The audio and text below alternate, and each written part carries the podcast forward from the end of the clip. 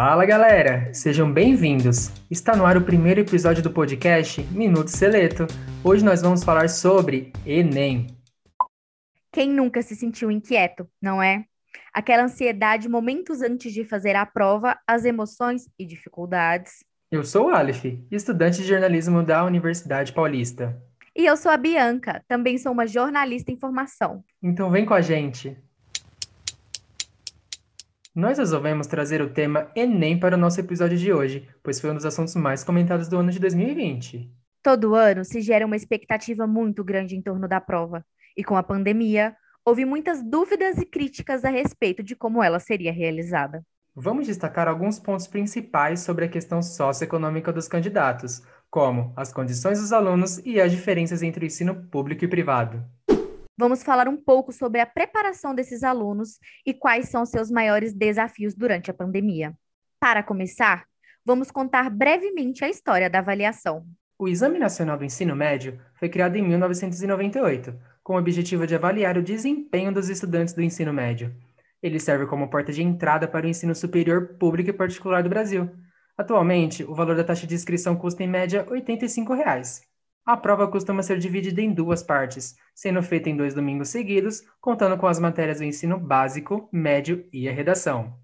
Agora, focando mais no ensino público e privado, é interessante apontarmos algumas questões que, na maioria das vezes, fazem toda a diferença na vida dos estudantes. O aluno da rede particular conta com uma série de benefícios que o aluno da rede pública não possui.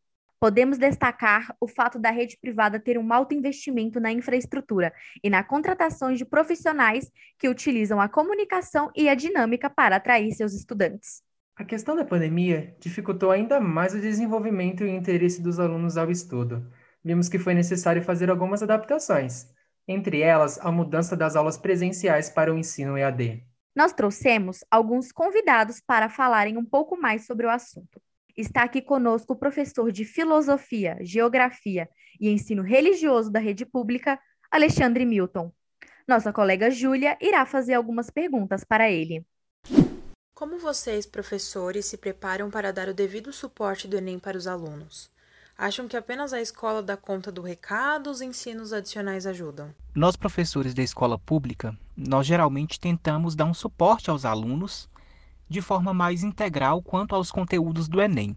É, nós temos uma consciência de que os conteúdos que a escola pública, sobretudo, seleciona para que os alunos estudem, eles são insuficientes em relação aos temas trabalhados no Enem.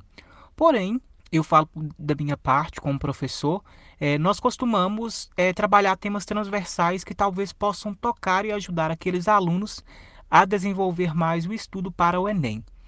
É, infelizmente, a escola ela não dá conta do recado sozinha.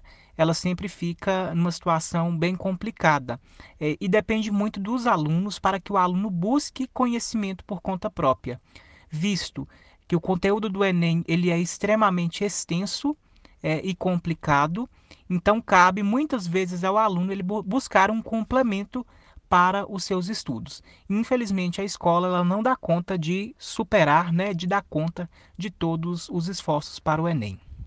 Obrigada, professor, pela participação. A nossa segunda entrevistada de hoje é a Marcele, que fez o Enem nesse ano de pandemia e vai contar para a gente como foi sua experiência. Marcele, você chegou a fazer o Enem antes? Como foi sua experiência durante a prova e quais foram as diferenças entre a prova antes e durante a pandemia? Eu já fiz a prova outras duas vezes, esta foi a terceira vez.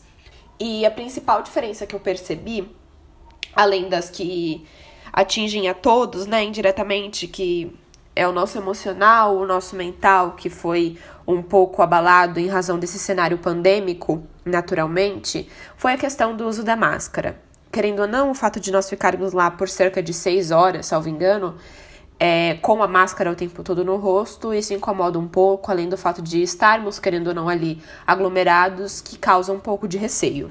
E conta pra gente, você fez a prova online ou presencial? Eu fiz a prova presencial, até porque eu não vi muitas vantagens em termos de segurança e saúde em fazer a prova online, uma vez que ela seria feita também no ambiente externo. Apesar de todas as dificuldades do momento, É, ainda temos boas histórias para contar, como no caso do Rafael, que foi aprovado duas vezes no curso de medicina.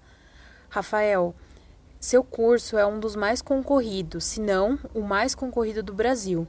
Qual é a sensação de ter passado nele duas vezes depois de todo o seu esforço? A medicina, para mim, acho que foi uma realização de um sonho muito grande, né? Acho que, que um sonho de muitas pessoas ainda.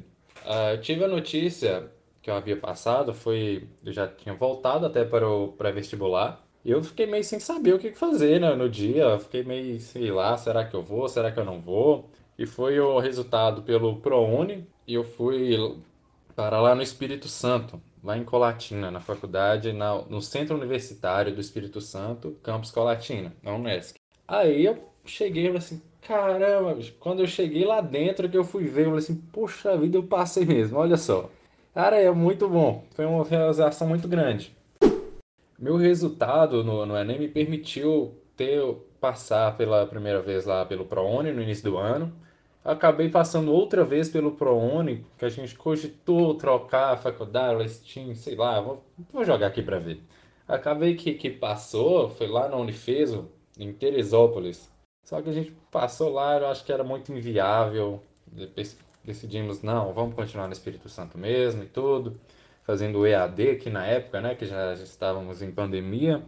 Enquanto em agosto chegou a meta que eu acho que, que seria a coroação desse grande sonho e do grande objetivo que eu fui atrás. Que inicialmente eu queria fazer a faculdade mesmo, medicina e tudo, com a preferência de um lugar mais perto de casa, que eu poderia estar acesso aos meus amigos mais próximos, sempre que possível, eu poderia vir à minha cidade, que é um lugar que eu amo muito, a minha região, que eu poderia estar próximo da cidade do meu avô, dos meus familiares. E foi chegando em fevereiro, em oh, agosto, perdão, que dia 21 de agosto eu estava assistindo uma aula de imunologia, galera.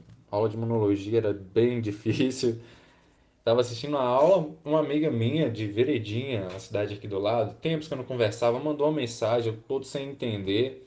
Quando eu fui ver, cara, tinha passado na Federal de Diamantina, na cidade aqui do lado, a UFVJM, foi uma coroação muito grande.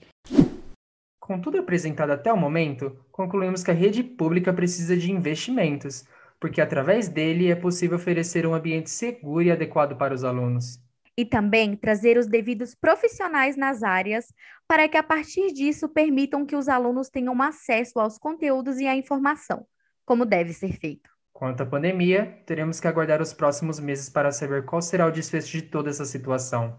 A forma como nós tivemos que nos adaptar a essa nova realidade ainda é difícil para muitos, e infelizmente ainda não podemos ter o convívio social que precisamos. Mas, apesar de tudo, fiquem em casa, se cuidem, lavem as mãos e não se esqueçam, usem álcool em gel. E agora, nós finalizamos mais um episódio. Esperamos que vocês tenham gostado. Curta e compartilhe em suas redes sociais, hein? E esse foi o podcast Minuto Seleto.